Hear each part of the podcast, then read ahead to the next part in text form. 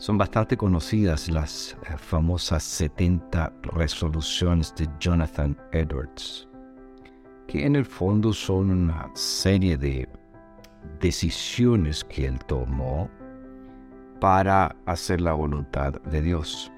De hecho, él dice, estoy apercibido de la realidad de que soy incapaz de hacer cualquier cosa sin la ayuda de Dios. Humildemente le pido que por su gracia me permita mantener estas resoluciones hasta el punto que estén de acuerdo con su voluntad por causa de Cristo. Edwards tenía un propósito central cuando él eh, tomó estas resoluciones. Quería hacer la voluntad de Dios y quería glorificar al Señor. En las escrituras nosotros encontramos una serie de, ejemplos de personas que decidieron también eh, ciertas cosas para el Señor. Una bastante conocida es la que encontramos en Josué capítulo 24, verso 14, cuando dice, Ahora pues teman al Señor, sírvanle con integridad y con fidelidad Quiten de en medio los dioses a los cuales sirvieron sus padres al otro lado del río y en Egipto, y sirvan al Señor. Pero si les parece mal servir al Señor, escojan hoy a quién sirvan. Que los dioses a los cuales servían sus padres cuando estaban al otro lado del río, o los dioses de los amorreos en cuya tierra habitan. Pero yo y mi casa serviremos al Señor. Josué ya está anciano, ya ha concluido eh, gran parte de la tarea encomendada por el Señor, es decir, la conquista de la tierra de Canaán.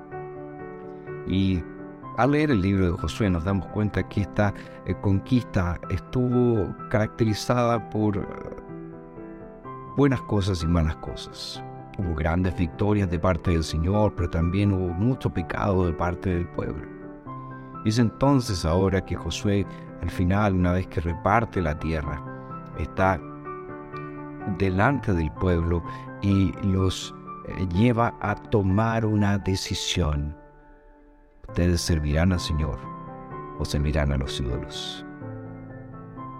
Y esa es, en muchos sentidos, la misma decisión que todos nosotros debemos tomar. ¿Serviremos al Señor? ¿Serviremos a otros ídolos? Oh, puedes pensar, pero eh, yo no soy un idólatra. Yo no me rindo ante ninguna estatua, yo no estoy postrado ante eh, ningún palo, ninguna roca, nada de eso. Es verdad, puede que no hagas esas cosas, pero si te postras ante el éxito laboral, te postras ante las posesiones terrenales, te postras ante la diversión, te postras ante una serie de vicios. Esos son tus ídolos. Y aquí está el llamado del Señor a su pueblo. Escojan a quién van a servir. ¿Me servirán a mí o servirán a sus ídolos? Al igual que Edwards, nosotros no tenemos la capacidad de mantener nuestros compromisos. ¿Cuántas veces le hemos prometido al Señor tantas cosas de las cuales estoy seguro que pocas hemos cumplido. Y es por eso que debemos reconocer como Edwards que somos incapaces de hacer cualquier cosa sin la ayuda de Dios. Por lo tanto, es a Él a quien debemos pedirle la fuerza, la energía, la capacidad de cumplir con esta importante decisión. ¿Servirás a Dios o no lo harás?